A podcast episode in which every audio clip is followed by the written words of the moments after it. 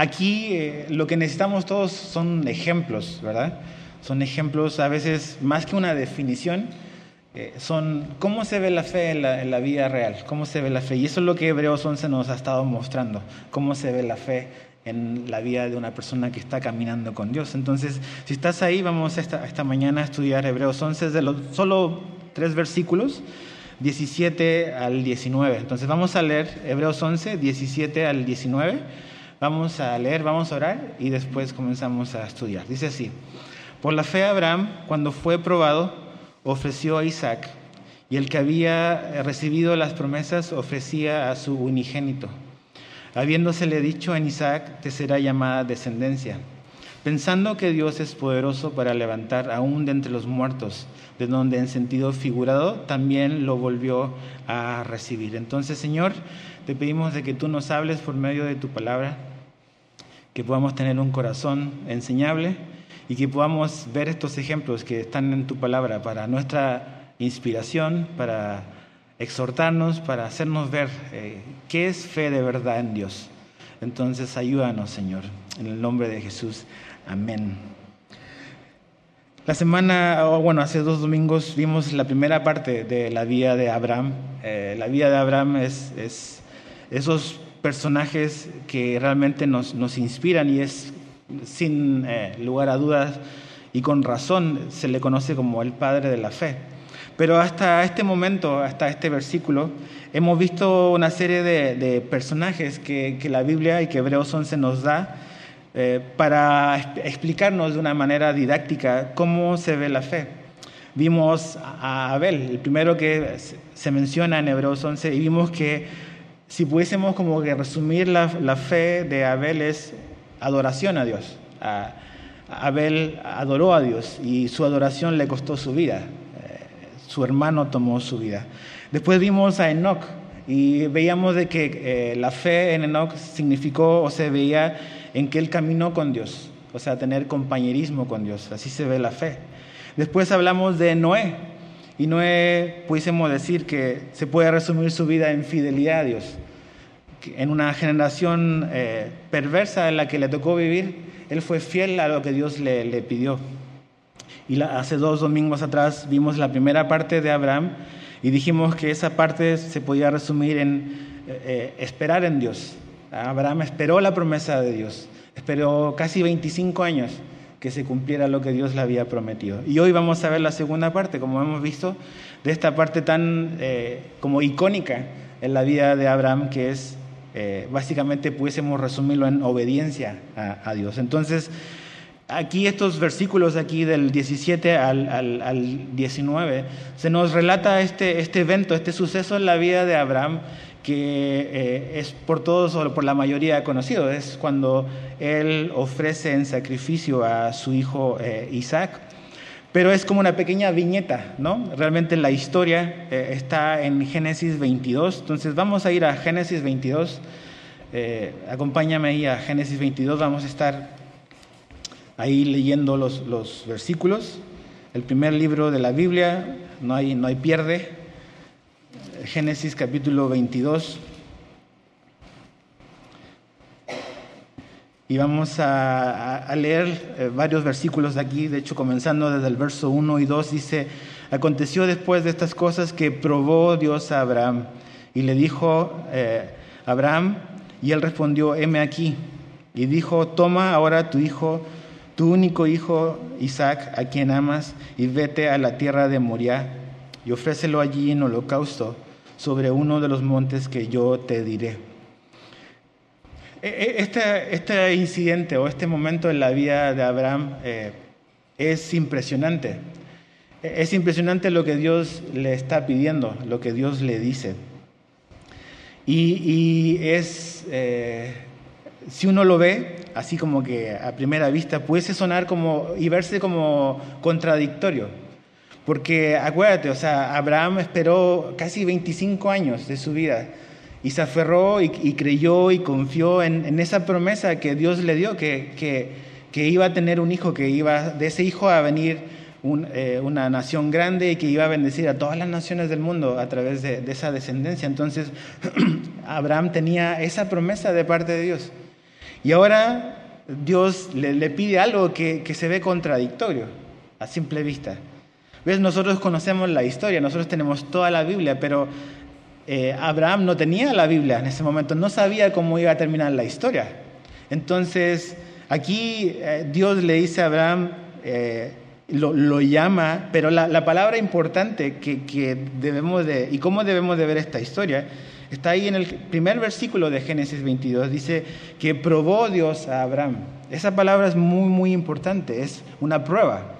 Esto es una prueba de parte de Dios para la vida de Abraham. Ahora, a veces cuando pensamos en prueba, pensamos cuando estábamos en la escuela.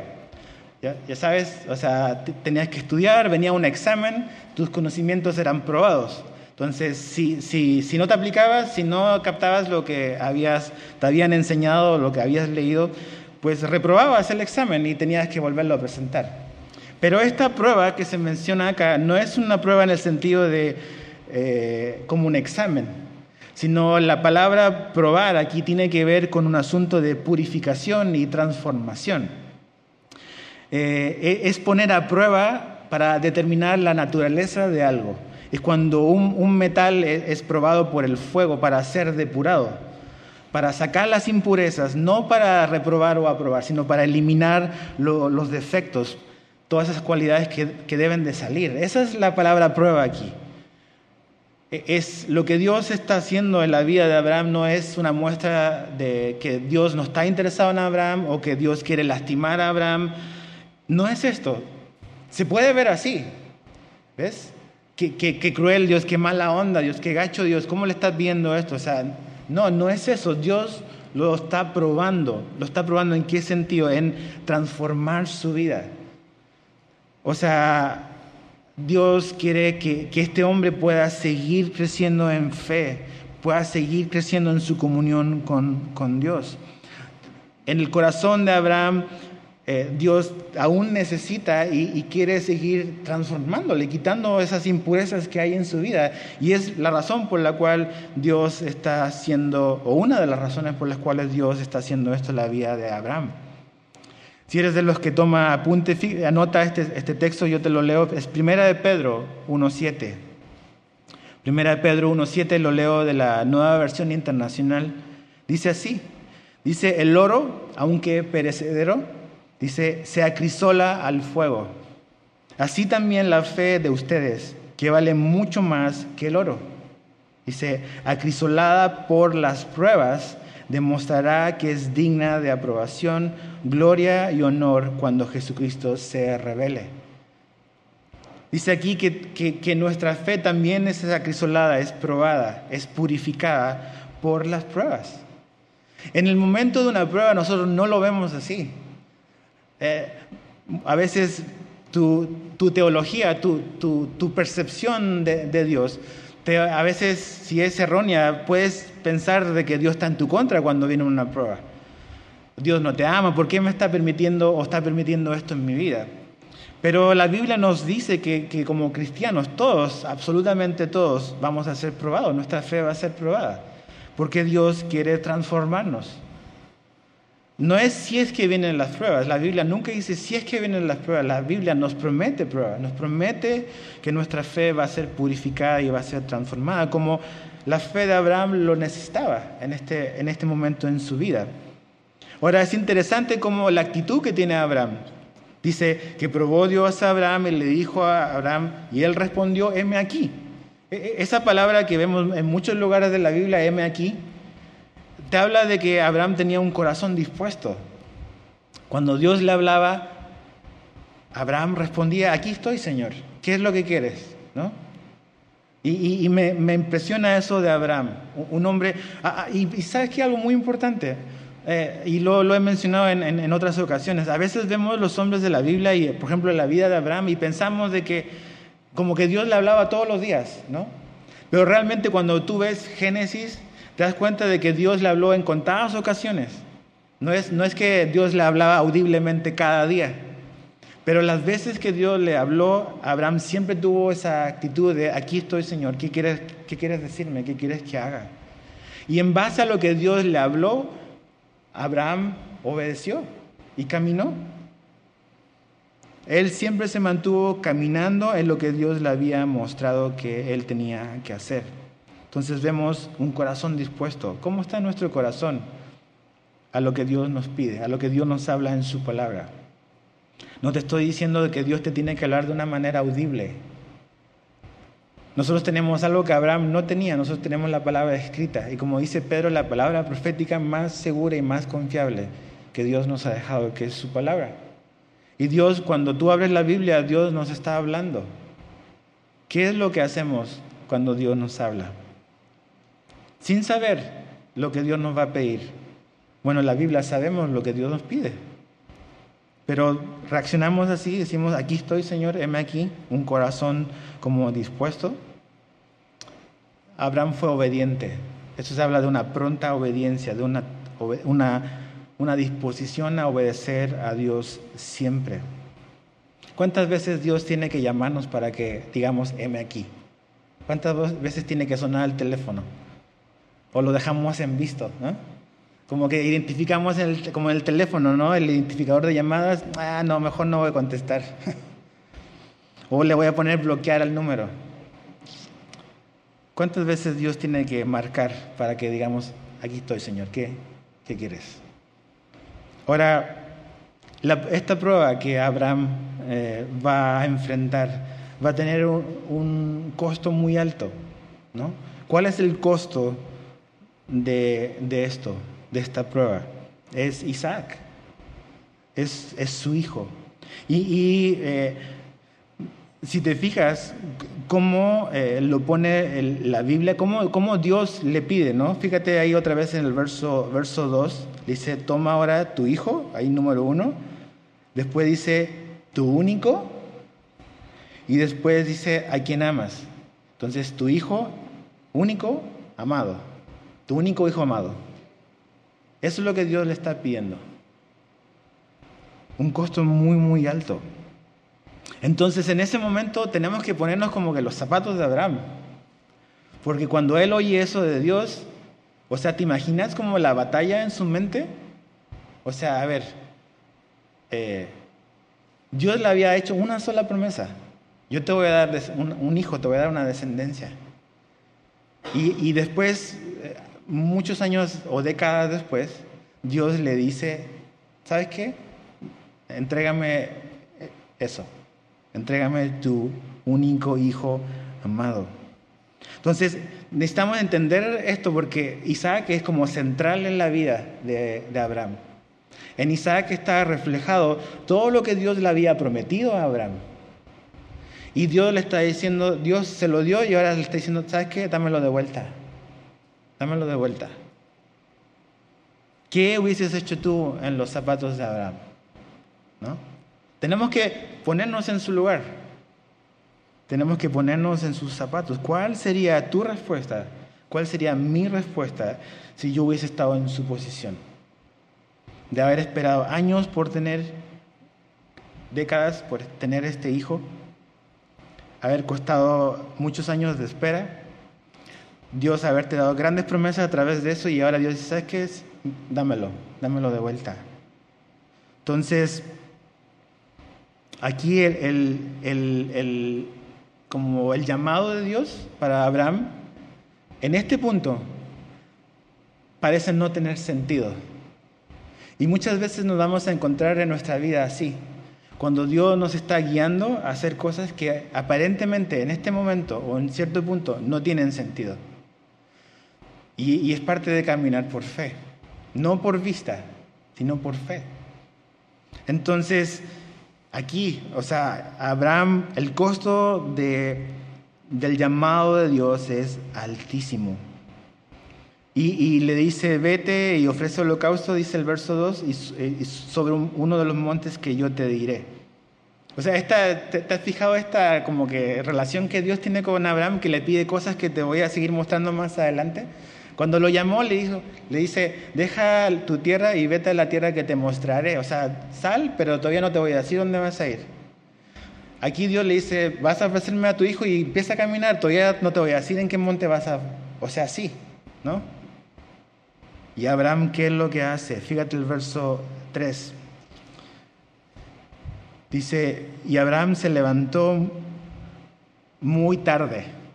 No, ¿verdad? Se quedó enredado en las sábanas ese día.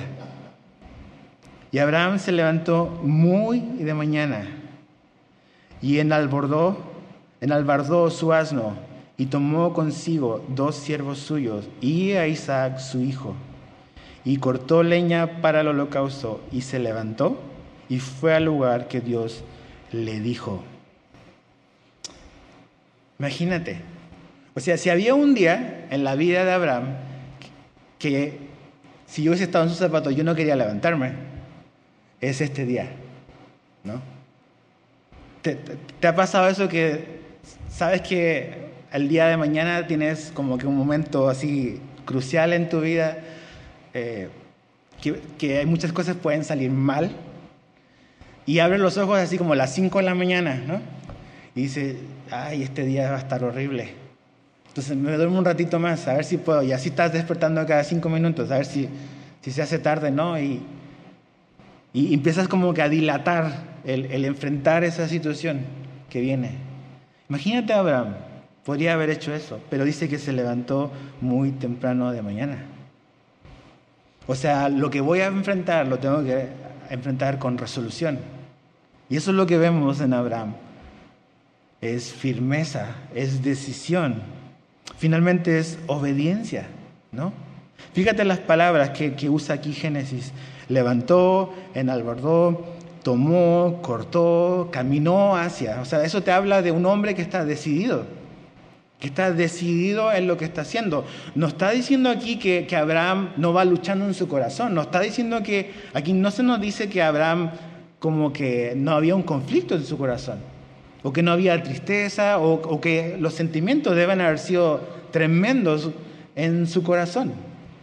Pero aún, a pesar de las emociones, que es muchas veces la manera en que tú y yo nos movemos, por cómo me siento, por lo que siento, por mis emociones, porque siento esto. Y sabes que esta es la generación en la que vivimos, es la generación que se mueve por lo que siente.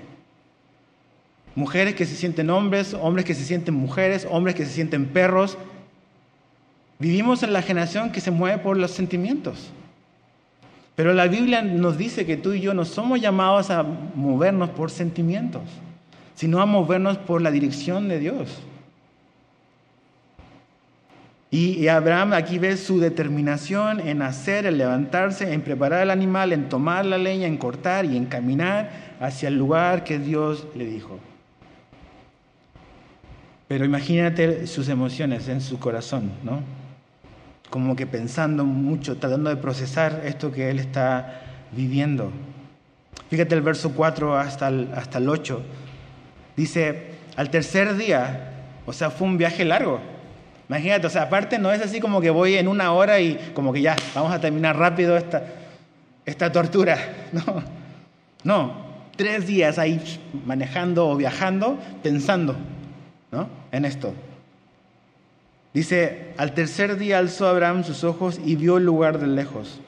Entonces dijo Abraham a sus siervos, esperad aquí con el asno y yo y el muchacho iremos hasta allí y adoraremos y volveremos a vosotros. Y tomó Abraham la leña del holocausto, dice, y la puso sobre Isaac su hijo, y él tomó en su mano el fuego y el cuchillo, y fueron ambos juntos. Entonces eh, habló Isaac a Abraham, su padre, y dijo, Padre, Padre mío. Y él respondió, heme aquí mi hijo. Y él dijo, he aquí el fuego y la leña, mas ¿dónde está el cordero para el holocausto? Y respondió Abraham, Dios se proveerá de cordero para, para el holocausto, hijo mío. E iban juntos. Eh, vemos un aspecto que, encierra este aspecto de la fe de, Abraham, que, que, él ve esto, este sacrificio, esto, esto entregarle a Dios como un acto de adoración. Porque eso es lo que dice en el verso, verso 5, dice, eh, iremos hasta allí y adoraremos. Es un acto de adoración. Tres días caminando, determinación pero él lo ve como un acto de adoración. En tres días tenía tiempo para regresar. En tres días tenía tiempo para pensarlo mejor y decir, ¿sabes qué? Mejor siempre no. Pero él se mantuvo el curso y obedeció. Y dice, vamos a ir ahí y vamos a adorar a Dios. Entonces, esto es importante, porque sin lugar a duda, aunque el texto no nos lo dice, es nada más de sentido común. Es, es los que somos papás o los que tenemos sobrinos, o sea, en un menor grado quizás, o el simple afecto, o sea, créeme que yo estoy convencidísimo de el aspecto emocional de Abraham aquí, en este camino. Pero aquí vemos algo muy importante que lo que decía yo hace un rato, obediencia a pesar de las emociones y adoración a pesar de las, de las emociones también. A pesar de la dificultad, voy a ir y voy a adorar a Dios con, con esto tan, tan difícil que me toca vivir. A veces cuando vienen los momentos de prueba o vienen los momentos de dificultad, nuestra adoración a Dios como que se termina o lo ponemos en stand-by. En estos tiempos que nos toca vivir, que son tiempos complicados. O sea, también los que están aquí, o sea, es un factor riesgo que también estemos aquí. No lo sabemos. ¿Ves? Puede ser. Oramos de que Dios nos guarde y nos cuide y lo hemos pedido y hasta el momento Dios ha sido súper fiel. Y no quiere decir de que si pasa algo Dios va a dejar de ser fiel. Pero el caminar por fe implica riesgo, implica tomar esos pasos que son incómodos. El caminar a pesar del temor, a pesar de las emociones, a pesar del miedo, a pesar de los obstáculos. ¿Qué vamos a hacer? ¿Vamos a dejar de adorar a Dios? Porque lo que implica el adorar a Dios significa cierto riesgo, significa dejar mi comodidad, soltar algo que es muy valioso para, mí o no. ¿Ves? Algo muy importante es que aquí vemos que la adoración a Dios y la fe se, se, se mueve en la esfera de la obediencia, no de las emociones. Porque créeme que si Abraham se hubiese dejado llevar por sus emociones, él no hubiese ofrecido a su hijo. Pero la fe no tiene que ver con emociones. La fe no tiene que ver con sentimientos. La fe tiene que ver con obediencia a lo que Dios nos ha pedido y con lo que Dios ha dicho.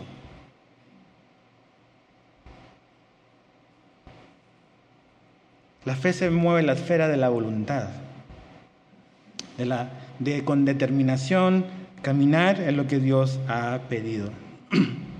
Y la fe y la adoración también tienen que ver con sacrificio, con sacrificio. A veces vivimos en una cultura que eh, queremos como que los beneficios sin el costo que hay que pagar a veces. Y con esto no estoy diciendo que nuestra salvación tiene un costo que nosotros pagamos para obtenerla. La salvación es un regalo de Dios. Es por gracia. No hay nada que tú y yo podamos hacer para ganar la salvación. Ahora, eso no quiere decir que caminar por fe no nos vaya a costar nada. De hecho, Jesús dijo que si nosotros queríamos ser sus discípulos, ¿qué nos iba a costar? Nuestra vida. Renunciar a, a tu yo, renunciar a mí, tomar mi cruz, negarme a mí mismo todos los días y seguirlo. O sea, si hay un costo que hay que, hay que pensar. Entonces la adoración significa sacrificio. En 2 Samuel 24, 24, mira, vamos a 2 Samuel 24, 24.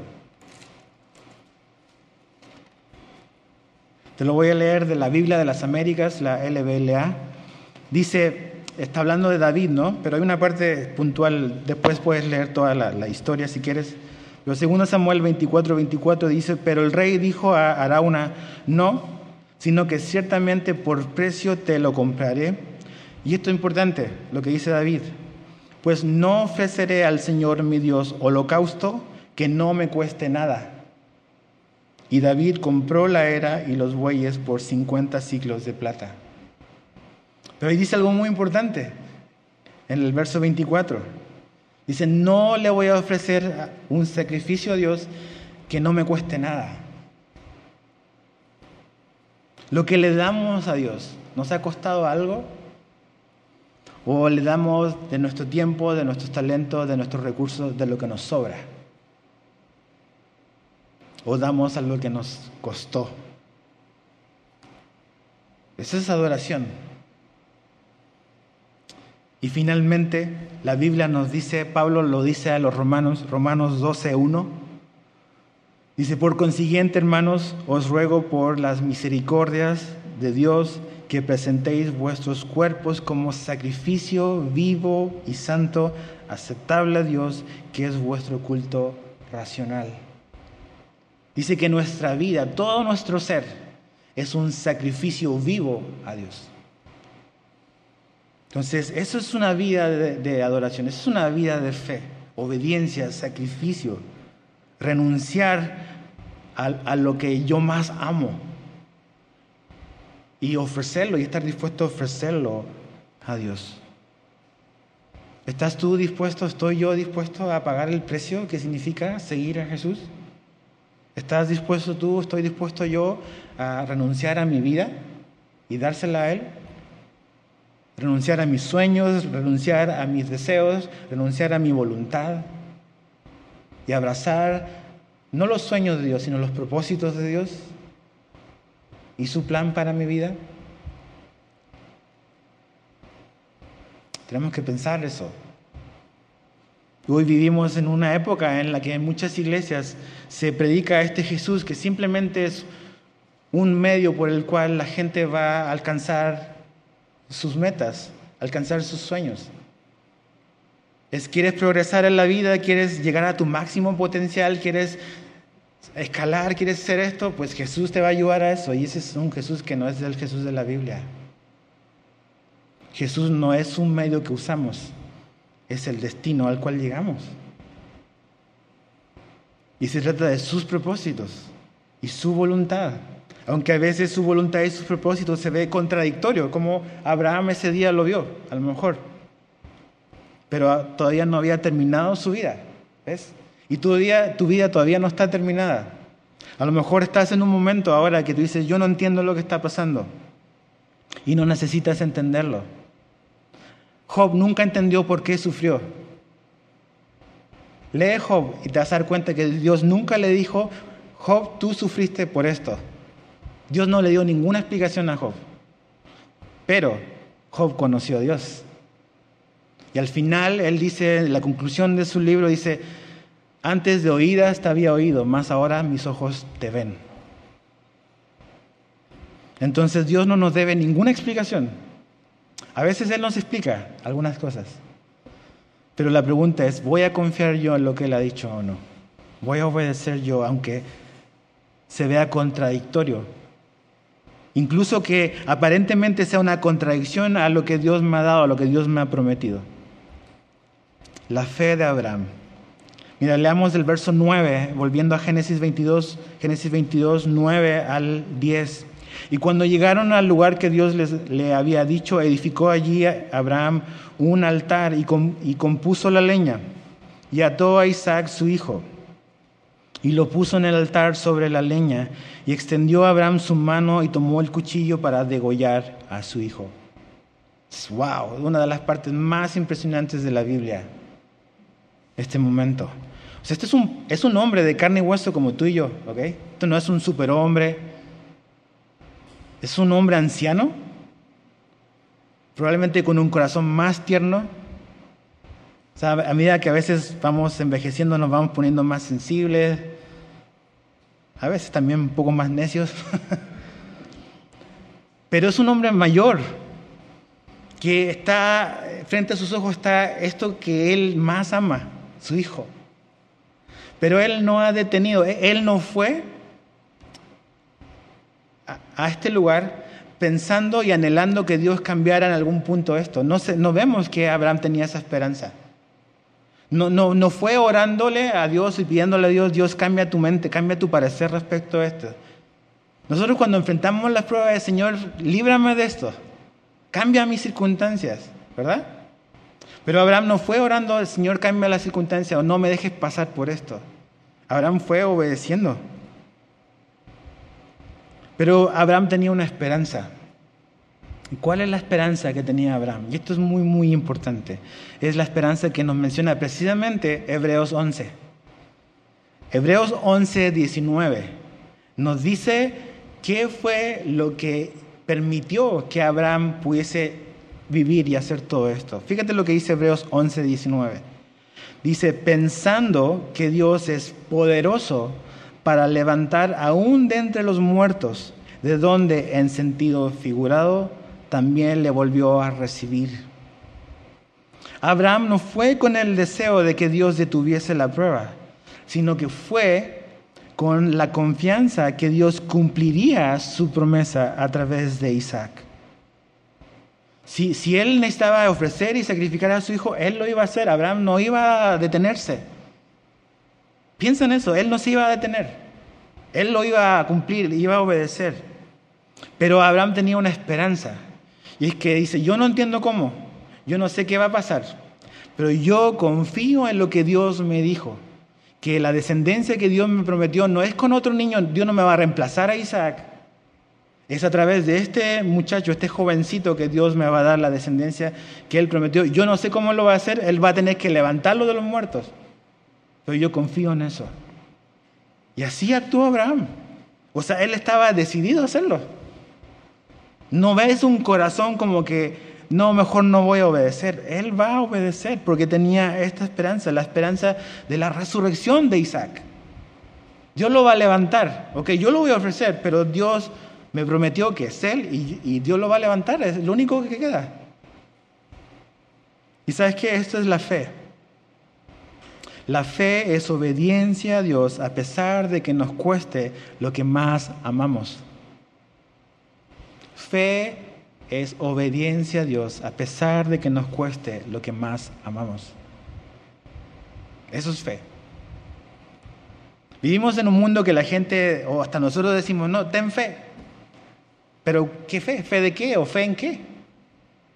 Como que échale gana, dedito para arriba, dale like. La fe bíblica es, es esto. Y son hombres como tú y yo. Pero ¿qué vamos a hacer? Debemos mirar más allá de la prueba. No quedarnos pegados en la prueba. Debemos de mirar más allá y hacer lo que hizo Abraham. Confiar en la promesa de Dios. ¿Cuál era la promesa que Dios le había hecho a Abraham? En Isaac te voy a dar descendencia. Si, si, Abraham se hubiese quedado solamente, no, no, no, esto está muy difícil, esto, esta prueba está muy, muy dura, él no hubiese pasado de ahí. Pero él confió y esperó en la promesa que Dios le había dado. Y la promesa que Dios le había dado lo ayudó a enfrentar la prueba. Entonces Dios nos ha dado muchísimas promesas en la Biblia. Muchísimas. Una de las promesas que Dios nos ha dado es que en este mundo vamos a tener aflicción. ¿Cuánto decimos amén a esa promesa? Pero Dios nos dijo que íbamos a tener aflicción, está prometido. Pero Él nos dijo que podemos ¿qué? confiar en Él. Entonces, las pruebas no, no significa como que ausencia de conflicto, ausencia de sufrimiento en un cristiano. Pero lo que la Biblia nos promete es la compañía y la presencia de Dios en nuestra vida. Pero esto es fe. Muchas veces cuando tú y yo eh, queremos evitar las pruebas, queremos evitar eh, estos momentos, estas circunstancias difíciles, no, nos vamos a perder eh, los frutos que la prueba de nuestra fe va a traer. Van a haber frutos. E, el, Abraham que, baja de este monte es diferente al Abraham que subió. Él, está bajando y va a bajar con un, nuevo conocimiento, una nueva experiencia con Dios. Entonces, cuando buscamos evitar las pruebas, nunca vamos a poder comprobar realmente la, las, bendiciones y los beneficios que Dios nos va a dar a través de el pasar y cruzar esta prueba. Ahora, ¿cómo vemos la prueba o cómo vemos la fe en Abraham en esta prueba que él vivió? ¿Qué hizo Abraham? ¿Qué, podemos aprender de él para nosotros? La fe verdadera es creer en la capacidad de Dios a pesar de la imposibilidad. Es creer en la capacidad de Dios a pesar de la imposibilidad. O sea, Abraham dice, yo creo que Dios va a cumplir lo que Él me dijo. que es eh, a través de este jovencito que Él me va a dar descendencia. Yo no sé, esto es imposible, va a tener que levantarlo de los muertos. Pero yo creo, eso es fe, creerle a Dios a pesar de la imposibilidad. Segundo, la fe verdadera es confiar en el amor de Dios a pesar de las apariencias. Confiar en el amor de Dios a pesar de las apariencias. Ponte a pensar un momento. ¿Qué es lo que muchas veces pensamos cuando estamos pasando por una prueba? ¿Será que Dios me ama? Como que esta prueba como que no está muy alineada con lo que yo, mi definición de amor. Entonces empezamos a preguntarnos y a, cuestionarnos y como que, no, pues Dios ya no me ama, Dios ya se olvidó de mí, ya, ya me tiró ahí al, saco roto y como que todas estas cosas, nuestra mente es un campo de batalla y nuestro corazón. ¿Por qué? Porque estamos interpretando las circunstancias y, el momento a través de, las cosas que nos están pasando, de, de cómo se ve. Pero realmente, como yo decía hace un rato, no podemos definir el amor de Dios por otra vez por nuestros sentimientos y nuestras emociones, sino que tenemos que ver qué lo que, cómo demostró Dios que nos amaba. ¿Ves? ¿Y cómo demostró Dios que nos amaba? Nos dio a su único hijo, a Jesús. Esa la Biblia la da como la máxima demostración del amor de Dios. Dios nos dio a su único hijo amado, como Isaac. Entonces, Abraham en ese momento a lo mejor en que su corazón era una tormenta de emociones y a lo mejor donde el amor de Dios podía cuestionarse, Abraham confía en el amor de Dios a pesar de cómo se veían las situaciones o las circunstancias.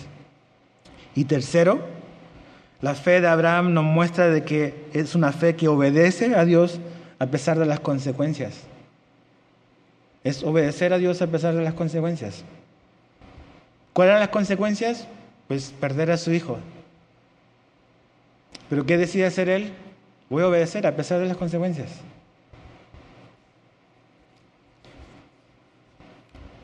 A veces decimos tener fe, pero hasta que empezamos a considerar las consecuencias, empezamos, no, mejor no, mejor me voy a echar para atrás, mejor no voy a dejar claro en mi trabajo que soy cristiano porque trae repercusiones, porque implica ciertas cosas. Mejor si nadie sabe. El, caminar por fe, el obedecer a Dios, va a traer algún tipo de consecuencias. Pero ¿qué vamos a hacer?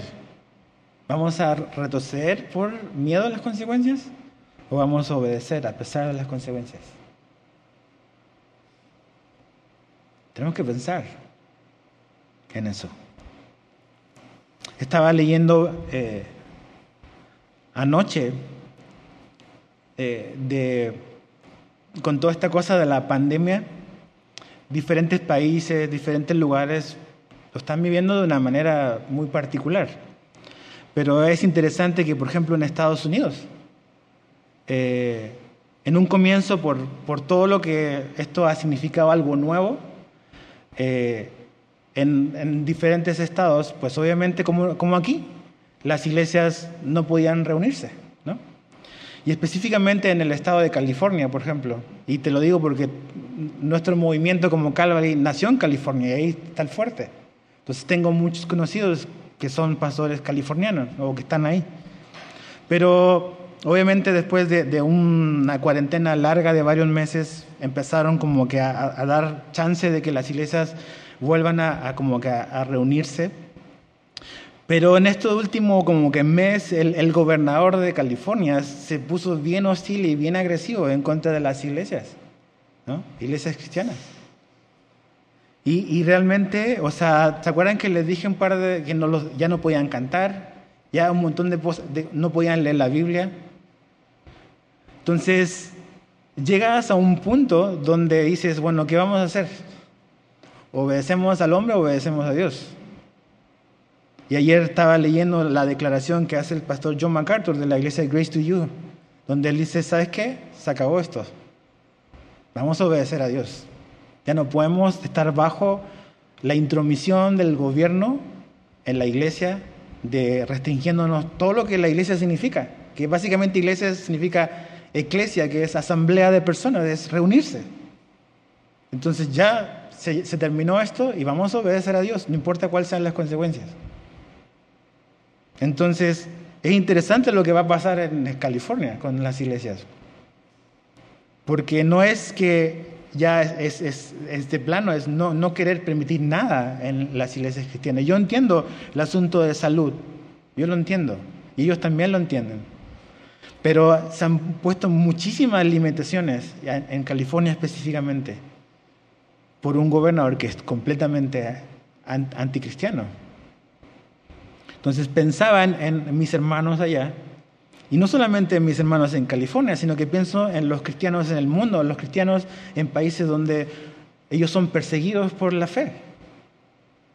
En, esta ciudad, en este país, en general, no, no, no, nos ha tocado todavía vivir eso. No quiere decir de que no vaya a cambiar. Pero en general en el mundo estamos viendo un poco mayor hostilidad hacia el cristianismo. Toda esta agenda pro aborto, pro nuevos géneros, totalmente anticristiano, anti Dios, anti Biblia, y cada vez la cosa se va a ver más hostil.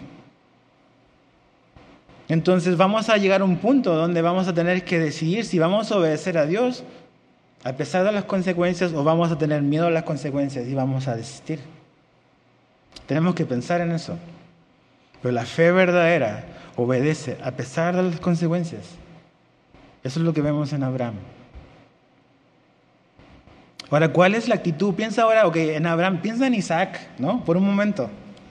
Así mueve la cámara tantito y hace un close-up en este joven. Muchas veces en las películas, hay muchísimas películas de Abraham, se, muestra a Isaac como casi un, un niñito. Pero realmente cuando tú haces las matemáticas, en este punto Isaac ya es un adolescente, es un joven grandote. Con, versus un anciano, ¿no? Como Abraham. Entonces, ¿tú crees que si Isaac no hubiese querido, no le da un golpe a su papá, ¿sabes? ¿Qué estás haciendo? Haz lo que quieres, pero yo no, ¿qué onda? lo empuja o le da un golpe y se va. pero Isaac no hace eso. Isaac pudo haber escapado, pero ¿qué vemos en Isaac también? Cuando le dice, oye, ¿dónde está el animal? ¿No queremos sacrificar un animal? No veo ninguno. Y cuando em-, empieza a ver que su papá lo empieza a amarrar a él, Abraham, Isaac pudo haber huido. Pero ¿sabes qué? Isaac también obedeció y confió. Permaneció en un lugar vulnerable para él y obedeció. Esto como que no es como una resignación. A veces tú y yo en las pruebas como que ya ni modo nos resignamos. Ya ni modo, pues no queda de otra, ¿no? Y tenemos esa actitud. Pero yo creo que esta es como la consagración de Isaac en su vida. Haber pasado por eso, ¿te imaginas? Ahora, sabemos que conocemos la historia rápido, dice el verso 10, y extendió Abraham su mano y tomó el cuchillo para degollar a su hijo, y entonces el ángel de Jehová le dio voces desde el cielo y dijo a Abraham, Abraham, y él respondió, heme aquí, y dijo, no extiendas tu mano sobre el muchacho ni le hagas nada, porque ya conozco que temes a Dios, por cuanto no me rehusaste tu hijo, tu único. Entonces alzó Abraham sus ojos y miró, y aquí a sus espaldas un carnero trabado en un zarzal por sus cuernos, y fue Abraham y tomó el carnero y lo ofreció en holocausto en lugar de su hijo. Y llamó a Abraham el nombre de aquel lugar, Jehová proveerá. Por tanto, se dice hoy, en el monte de Jehová será provisto. ¿De qué se trata esta historia? Esta historia es de un hombre real, de carne y hueso, con sentimientos y emociones, que estuvo dispuesto a creerle a Dios y obedecerle sin importar el costo. Obediencia, paciencia, determinación, eso es fe. Pero esta historia está en la Biblia porque acuérdate lo que dijo Jesús. Todas las escrituras hablan de mí. ¿Se acuerdan? Cuando Jesús resucita, va camino a Emaús. Dice que Dios, que Jesús empezó desde el Antiguo Testamento a todo lo que estaba escrito, a mostrarle en la Biblia cómo todas las cosas que están en la Biblia se tratan de Él. Y esta historia de Abraham con Isaac se trata de Jesús. Esta historia es una viñeta, un pequeño retrato, una foto del Evangelio. ¿Por qué? ¿Qué vemos aquí? Vemos a un padre ofreciendo a su único hijo amado en sacrificio. ¿Te suena familiar eso? Un padre que ofrece a su único hijo amado en sacrificio. Ese es Dios. Dios está usando esta historia para pintarnos un recuadro de qué es el Evangelio.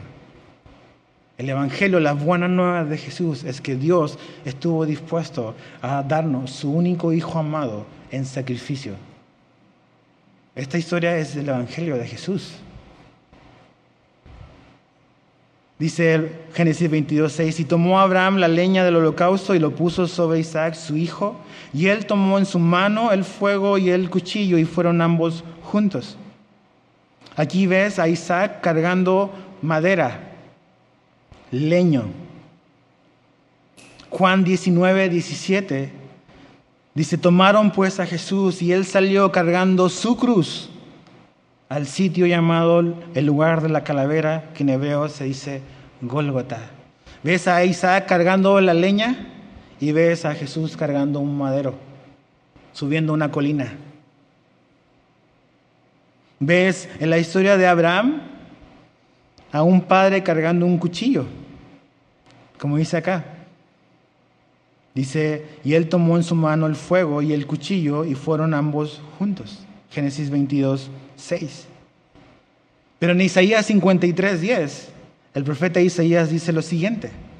Dice, pero quiso el Señor quebrantarle, sometiéndole a padecimiento. Cuando Él se entregue a sí mismo como ofrenda de expiación, verá a su descendencia, prolongará sus días y la voluntad del Señor en su mano prosperará. Pero dice, pero quiso el Señor quebrantarle y someterle a padecimiento. Jesús en la cruz no es un acto donde la voluntad del hombre prevaleció sobre la voluntad de Jesús. Como que la situación se salió de control y se apoderaron de Jesús y pobre Jesús le tocó sufrir y padecer esto en manos de los hombres perversos. No, sí, vemos la perversidad y la maldad del hombre, claro que sí. Pero esta historia, el Evangelio de Jesús, es, es esto, es como un padre, como Dios él mismo estuvo dispuesto a quebrantar a su propio Hijo y sacrificarlo por nuestros pecados. Esta es una historia del Evangelio. Y algo muy interesante, cuando aquí aparece en Génesis 22, cuando Dios le dice, toma ahora tu hijo, tu único hijo Isaac, a quien amas, esa parte es amor. Es la primera parte de la Biblia donde se usa la palabra amor. Y Dios decide, y el Espíritu Santo decide usar por primera vez en la Biblia la palabra amor en una relación de padre e hijo, no en una relación de hombre y mujer, sino de padre a un hijo. ¿Por qué? Porque eso es lo que la Biblia quiere comunicar. Como un padre que ama a su único hijo está dispuesto a sacrificarlo. ¿Cómo Dios, que ama a su Hijo Jesucristo, estuvo dispuesto a sacrificarlo por ti y por mí? De nuestro historial delictivo impresionante, moral, espiritual, incluso legal.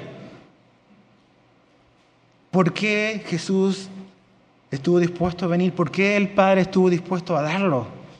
Pregúntate eso. No hay otra razón más que amor. Dios proveyó de un cordero. Dice, porque Jehová proveerá. ¿Y sabes qué? Este lugar donde Abraham fue a sacrificar a su hijo es el mismo lugar donde está el monte Calvario. Miles de años después, Jesús subiría a esa cadena montañosa para ahora sí el Padre no iba a detener el cuchillo. Dios hizo el sacrificio para que tus pecados, mis pecados, fuesen pagados. De eso se trata esta historia. Es una muestra de el amor de un padre, pero que a pesar de ese amor está dispuesto a dar algo para salvarnos. Con esto termino Juan 1.29. Dice, y al día siguiente vio a Jesús que venía hacia él, son palabras de Juan el Bautista, y dijo, he aquí el Cordero de Dios que quita el pecado del mundo. Cuando dice que en aquel lugar Jehová proveerá el monte, ¿hasta cuándo tuvo que esperar eso? Hasta que llegó el Cordero de Dios que quita el pecado del mundo. Ese es Jesús. Él es nuestro Salvador. Entonces, pensemos en esto.